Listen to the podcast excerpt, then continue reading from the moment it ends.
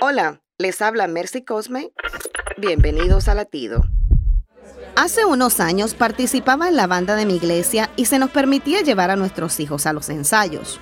En una ocasión, mientras ensayábamos una hermosa melodía, la hija de una de mis amigas lloraba sin cesar de miedo al escuchar las trompetas.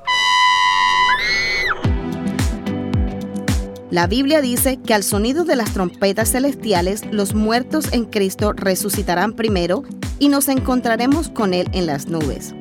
Esta trompeta está lista para sonar, pero para algunos será motivo de alegría y para otros de angustia y dolor.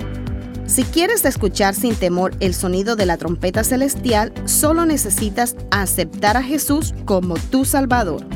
Apresúrate, que el día ya está cerca.